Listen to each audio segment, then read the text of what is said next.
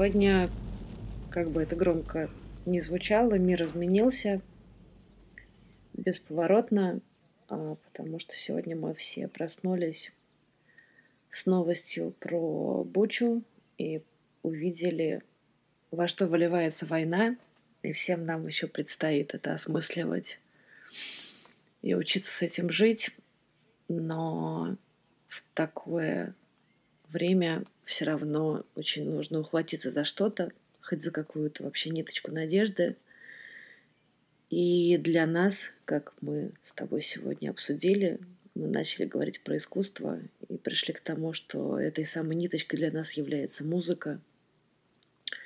В том числе, да. Да, потому что никакими речами, к сожалению, невозможно пробудить людей, никакими лозунгами, никакими призывами на самом деле невозможно затронуть человеческие души.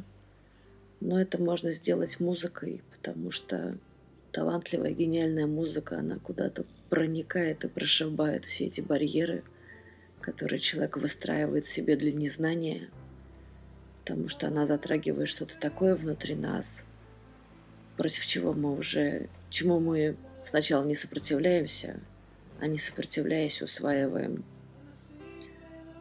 то самое человеческое, самое сильное, что в нас, я верю, все-таки еще есть. В самом начале подкаста играла композиция группы Pink Floyd из их известного альбома «Стена» «The Wall». Этот альбом, чем знаменит, он рассказывает историю а, главного героя, и основная часть которого происходит э, в период войны. И как раз эта песня, она имеет видеоряд очень, очень красивый, где все начинается с э, такого голубого, спокойного неба, и вдруг над городом появляется черная птица, которая потом превращается в какого-то огромного монстра. Я, кстати, всем советую посмотреть э, The Wall, или э, как по-русски он называется, «Стена», для того, чтобы проникнуться вот этими ужасами э, войны, о которых и создан этот альбом. Это целый фильм, на самом деле, двухчасовой. Но вот этот ужас войны, потеря отца и потеря близкого родственника, она там очень сильно отражена – это одно из самых ярких впечатлений для меня а, с точки зрения музыкальной композиции. И сегодня мы говорим про музыкантов, которые писали свою музыку как отголоски а, эмоций послевоенные или во время войны. Какие музыканты для тебя проявились в этой теме? Слушай, ну, я прям сразу перескочу к, пожалуй, самому главному для меня музыканту, который не про войну, а про мир, опять же, но который а, действительно очень серьезно повлиял на ход истории. А, мне хочется сказать про Боба Марли. Ей. А, да про совершенно уникального человека, который действительно практически остановил своей музыкой гражданскую войну, который вышел на сцену отыграть одну песню, в итоге и для правых, и для левых он играл полтора часа. Эти полтора часа стали абсолютно перемирием. И, в общем, понятно, что на сцену-то он выходил с большим риском для себя, без каких-либо гарантий. И тем не менее он это сделал. И это, по-моему, феноменально. И это такой урок вообще для всех, что... Но мы живем же все, знаешь, с этим ощущением, я человек маленький, что я могу. Вот он смог, и ну, для меня это такая, знаешь, отправная точка надежды. И вот тут я как раз сегодня думала, какая же песня наиболее подходящая. Мне кажется, что это Redemption Song. Особенно вот этот куплет, когда он говорит, что ментальное рабство — это то, что мы сами делаем с собой, и мы в любой момент можем это прекратить. Я хочу дополнить про Боба Марли. Угу. И хочу начать с того, что он из Ямайки. И с 40-х годов там была вот это было противоборство двух партий. И гражданская война, она, по сути, длилась десятки лет. С активными фазами и с перерывами. Но его основная идея была в том, что любой вопрос можно решить мирным путем тот э, год, когда он выступал как раз на этом концерте, где он должен был э, спеть его песню. За, за несколько дней до этого на него было совершено покушение, и вот даже несмотря на это, он нашел в себе силы выйти и спеть одну песню, и потом просто его не отпускали, и он пел еще где-то полтора часа. Mm-hmm. И через пару лет он даже сделал на фоне таких тоже ярких событий гражданской войны, он сделал еще один фестиваль. Что интересно, там были как раз и левые, и правые. Пришли основные вот политические лидеры, которых он позвал на сцену, и сделал э, яркий жест, он скрепил их руками, чтобы mm-hmm. они, по, сути, пожали друг другу руки и сказал, ну все, пора. Для меня э, у Боба Марли сложно выбрать какую-то одну песню, но я бы отметил еще одну песню к твоей. Mm-hmm. Это песня как раз называется War. Mm-hmm. Война. Mm-hmm. Хорошо, что ты вспомнила как раз Боб Марли. Mm-hmm. Это яркий пример того, что его музыка, она объединяет людей. И он с помощью своих песен, э, мне кажется, поменял достаточно большое количество судеб в лучшую сторону. Не, я с тобой абсолютно согласна. Более того, он весь мир влюбил в Ямайку, в ее культуру. Как еще, как не искусством, да, можно заставить людей говорить о своей стране, посещать свою страну, любить свою страну. Только пропустив через себя всю эту боль и ужас, который ты переживаешь, и поделившись этим прям вот максимально с чистым сердцем. Ему это удалось, и это потрясающе.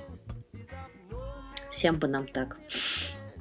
Да, угу. я хочу, чтобы ты рассказала немножко про еще одну песню, которая э, была написана уже на фоне в Америке, угу. э, на фоне Вьетнамской войны.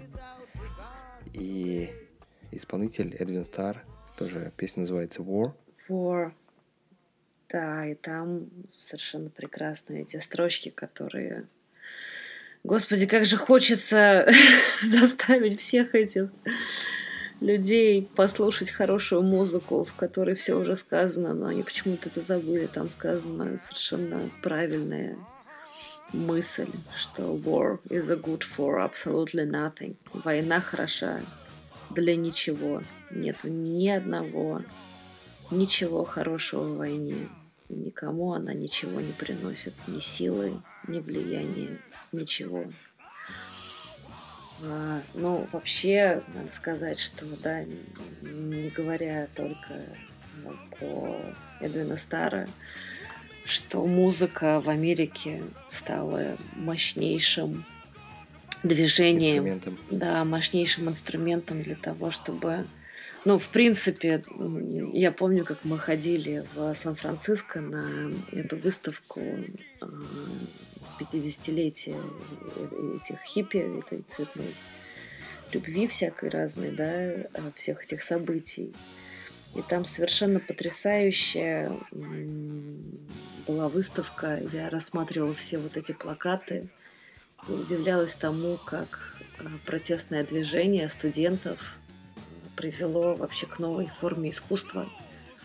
И, собственно, музыка ну, именно вот во Вьетнамской войне стала таким мощнейшим оружием да, массового поражения, я бы сказала, потому что они изменили музыкальную индустрию всего мира.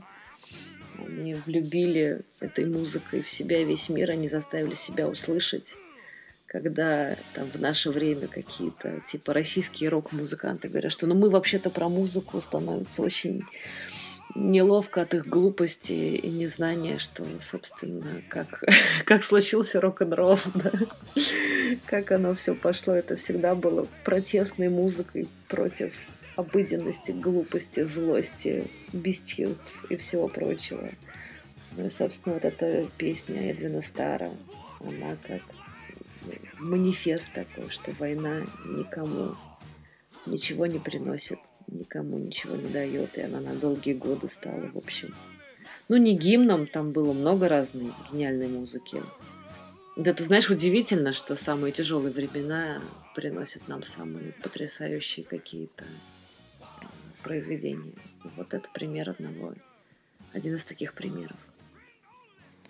Кстати, в Советском Союзе было написано несколько потрясающих произведений, Mm-hmm. Одно из них после окончания Второй мировой войны mm-hmm. в 1945 году Прокофьев написал оду как раз на окончание войны.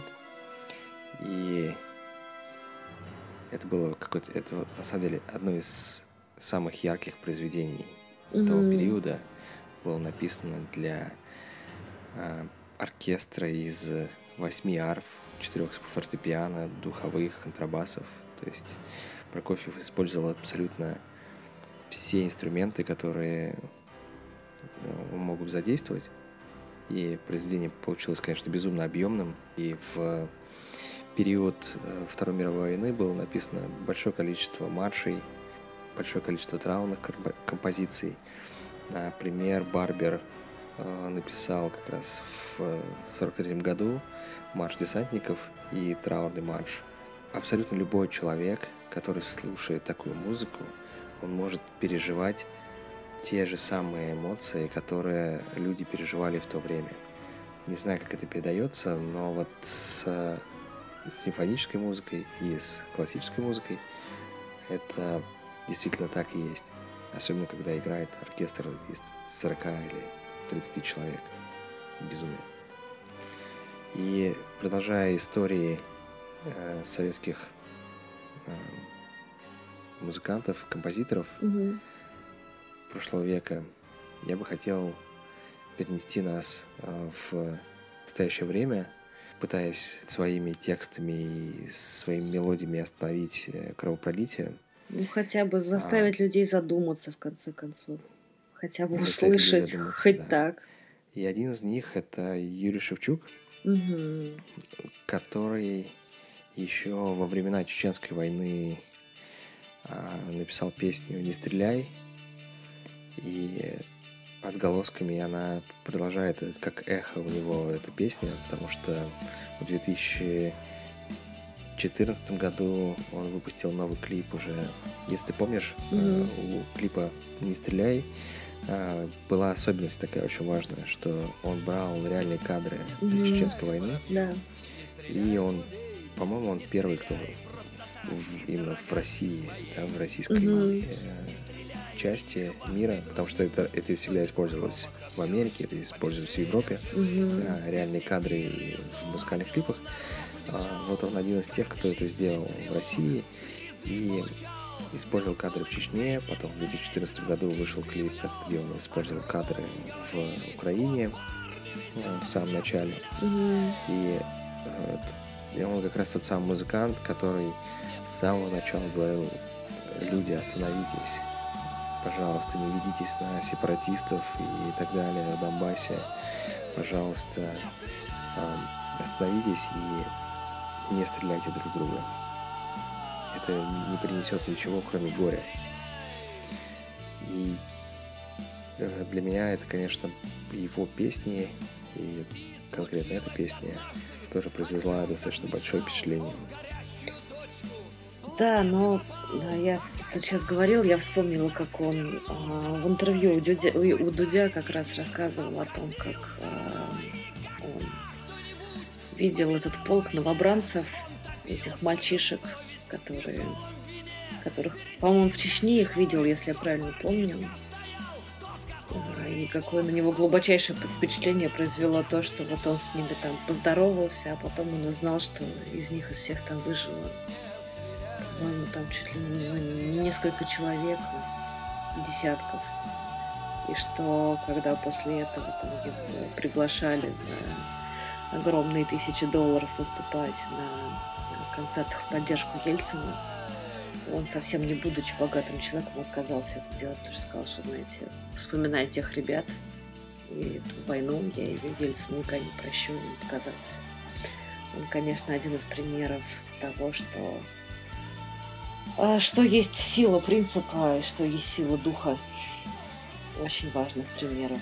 Я, я хочу просто закончить про Шевчука, потому что он, он яркий пример такого музыканта, который свои эмоции настоящие, чистые, переносит в музыку и не продает их. Угу. И это, наверное, делает его как музыканта еще более ценным с точки зрения истории. Мы сегодня не говорим про тех э, исполнителей или музыкантов даже, можно сказать, которые делают свою работу, как они говорят, и делать ее за деньги. Отрабатывают и, гонорары. Да, и, и по сути отрабатывают гонорары, да. Но вот я думаю, что у тебя есть что рассказать про следующих ну, музыкантов. Слушай, нужно немножечко отмотать а, назад и вспомнить про Бориса Гребенщикова и его песню «Поезд в огне», которую он как раз написал в поезде когда ехал и смотрел, как горят нефтяные вышки, и он говорил, что а, он вдохновлялся песней Боба Дилана The of on, on Fire. А, удивительным образом эта песня, написанная в конце 80-х, да, опять же, как и любая хорошая вещь про нас сегодня, про то, что некуда больше бежать и что эта земля была нашей. Не знаю, что тут добавить, честно говоря. Песня на века. А Гребенщиков еще один пример того, как человек не продается за блага и остается верен себе, своему искусству, своим текстам и своей музыке.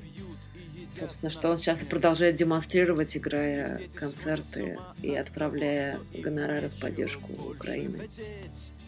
В Европе, к сожалению, не в России. Да, мне вообще, если честно, грустно обсуждать тот факт, что многие в России используют музыку как факт привлечения денег, и их не забудет то, что их музыка может сильно повлиять угу. на умы людей. Ну, слушай, может, она потому и не влияет на умы людей. Ну, то есть, как бы те музыканты, о которых мы сейчас с тобой говорим. Ну, рюмка водки на столе, может, конечно, и влияет на умы людей, но там уже все печально. Как бы. Ну, там, да, там все. Рюмка водки имеет большее влияние, чем музыка. Но, да, Гребенщиков и Шевчук, это, конечно, те, на кого стоило бы равняться. Но они не одни, кстати. Нет, они не одни. Хочу немножко поговорить о них. Они помоложе, чем Гребенщиков, который и Шевчук, которые еще 80-е с Цоем а, в были э, в рок-клубе, да, mm. в протестном, не выступали на квартирниках, не боясь ничего. Они все-таки закаленные 80-ми. Да. ZMC, Монеточка — это а, музыканты нового поколения, которые тоже не боятся ничего. И можно добавить, конечно, и Оксимирона, а, Земфиру. Угу. Ну, плюс она в своем клипе показала, собственно, кадры бомбежек. Настоящие кадры, да. Да. да. И это, ну, это мощно и сильно, учитывая армию ее фанатов, учитывая то, как к ней прислушиваются. Она, в общем, один из тех... Ну, во-первых, она, конечно же, поэт современный, очень нифиговый. И она, конечно же, из тех, кто влияет на поколение, из тех, кто может достучаться. Знаешь, я когда-то, я сейчас, сейчас мы говорили про это, я вспомнила, что когда-то, когда Шнур еще был без э, зубов за 200, за 200 тысяч долларов, а был да. еще тем прекрасным алкоголиком, от которого шел этот заряд. Вот я помню, что мы как раз с мужем ехали, я говорила, что вот, наверное, Шнур обладает той силой, чтобы объединить людей и как-то дать им правильную мысль. Господи, как же я заблуждалась. Вот опять же из примеров, да, тех, кто казался таким близким и понятным, а потом предпочел вставить зубы за 200 тысяч долларов. Но ты назвал монеточку, и монеточка, да, вот эта вот милая девочка, монеточка, монеточка которая там что у нее. Ну, ты как... скажи, она тебя удивила. Она меня удивила. Нет, ну, слушай, в принципе, а, она, конечно, такой парадоксальный персонаж, потому что а, я помню, как я первый раз как-то вслушалась в ее тексты, потому что ну, стоит такая девочка с двумя смешными какими-то этими, господи, закрученными э, косичками. косичками, да, у синтезатора и очень таким милым детским голоском что-то поет, а потом ты вслушиваешься в то, что она поет. В общем, она сразу же вышла достаточно мощно, просто, ну, как-то это поначалу не воспринималось всерьез. А потом, чем дальше, тем значимее она стала. Ну, даже если Сакуров, слушай, который сначала сказал, что, ну, не знаю, чего там, она вдохновлялась, а потом послушав ее дальнейшее творчество, сам ей позвонил и сказал, что извинился за то, что пренебрег ее творчеством и сказал, что оно незначимо, что она, конечно же, поэт, и вот мне кажется, что Монеточка и Noise MC, они, ну, во-первых, они пишут очень крутые тексты, и у Монеточки, что вот ее песня «Гори, гори, гори», просто мощнейшая. Я сегодня ее переслушала. Прям как-то меня она проняла, потому что она очень хорошо владеет образами, очень понятными всем, очень близкими. Она берет что-то такое очевидное из нашей жизни, что мы видим каждый день. И эти образы она складывает в какой-то такой крутой пазл, что ты вдруг бах и видишь вот картинку целиком. А это большое искусство на самом деле так делать. Из простого к сложному. Мне еще очень-очень а, нравится ее песня «Переживу». И ты знаешь, может быть, ее даже стоит прям оставить наконец. Сейчас послушать. Или сейчас послушать, да. Она очень, она очень мощная. Она настолько мощная, что мы ее переслушали три раза подряд, потому что просто захотелось еще и еще. И именно вот эта сила образа из маленьких деталей в, во что-то такое большое и мощное. Так что, да, монеточка, молодец. Ты знаешь, на конец у меня есть другое предложение. Окей. Оставить не, песню очень известного пацифиста. Я поняла тебя. И в том числе очень известную а, жену пацифиста, mm-hmm. который является на самом деле самодостаточным пацифистом. Mm-hmm. Так уж, если уж э, на то пошло. И я говорю про Йоко Оно, mm-hmm. Джона Леннона. Mm-hmm. Во-первых, можно целый десяток набрать песен да. про то, чтобы люди остановились уже в своей ненависти mm-hmm. и дали шанс миру. И вот одна из песен, ты, кстати, мне ее прислала, угу. так и называется «Дайте миру шанс». Мы еще не упомянули очень важную, очень важного музыканта угу. Святослава Вакарчука. О, да. Музыканта из группы «Океан Эльзы», который кричит уже просто со сцены десяток лет о том, что происходит э, в Украине, какая-то беспощадная война и какая-то все, какое-то зло накатывало уже до, достаточно давно. И он, он воспринимает и воспринимал это все очень сильно близко к сердцу. И все эти переживания у него, особенно там в самых э, свежих песнях, они постоянно выливались. Э, потрясающий музыкант, и он продолжает сейчас э, поддерживать и солдат, и людей, которым приходится сидеть в Харьковском метро и в киевском метро и так далее.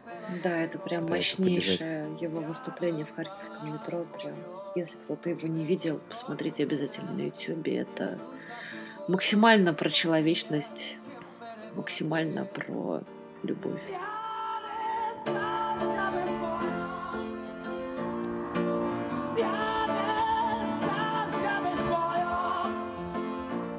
Ой, не знаю, что добавить. Ты вот сейчас сказал, а я вспомнила про а, солиста бумбокса. Вот это прекрасное видео про Андрея Хловнюка, который стоит на улице, по-моему, в Киеве он стоит, да, и поет да, не в Киеве. украинскую песню, и потом это другой музыкант все наложил на бит. И это прям... Я месяц уже переслушиваю это выступление. Это прям мощнейшая какая-то история про человека, который прервал благополучного, успешного музыканта, который прервал свой тур по Америке и рванул в свою страну ее защищать. По-моему, он сейчас ранен. Очень хочется, знаешь, еще раз подвести к э, песне Леннона, которую мы уже упомянули. Да, я, я, я правильно понимаю, что мы уже туда с тобой подводим, да? Давай. Вот а, ну чего говорить, весь день мы, я думаю, что я могу говорить и за себя, и за тебя, провели в шоке и в попытке хоть как-то осознать вообще, в каком мире мы проснулись и как нам со всем этим жить. Честно говоря, не знаю как, но вот я перед тем, как мы с тобой созвонились, разговаривала со своей подругой Маша. Привет тебе, большой и нежный. А все это время мы с ней на связи. Она бежала из Киева. А, ну, по понятно, в каком она состоянии. Для меня это вот дружба с ней и то, что мы с ней все время говорим и поддерживаем друг друга. Для меня это какая-то та ниточка, тот мост, который я персонально строю вопреки всей этой ненависти и вопреки всему этому. И сегодня у меня было ощущение, что все рухнуло, и надежды больше нет никакой, пока она пока она не написала мне, что я тут, я держу нашу с тобой ниточку, и пошли все они вот туда вот. Мы ее с тобой удержим. И это вот моя персональная история о том, что человек, чью страну бомбит и уничтожает моя страна, держит ниточку для того, чтобы мы с ней смогли когда-то встретиться и обняться. И в этом плане, не знаю, мне кажется, что верить мы можем в то, что ну, каждый из нас должен дать этому, дать шанс миру, и это сейчас наша работа. Потому что просить об этом людей из Украины, я не знаю как. Я не знаю, как перед ними извиняться за то, что происходит. И я совершенно точно понимаю, что это невозможно простить. Но еще я верю в то, что творчество, музыка в данном случае, это тот способ выразить и излить то, что мы чувствуем, и в том числе держаться за ту самую ниточку. Так что спасибо Ленану, который для нас это озвучил. И тем самым он вечен, конечно же, как и все другие гениальные музыканты. Give peace a chance. До новых встреч. Пока.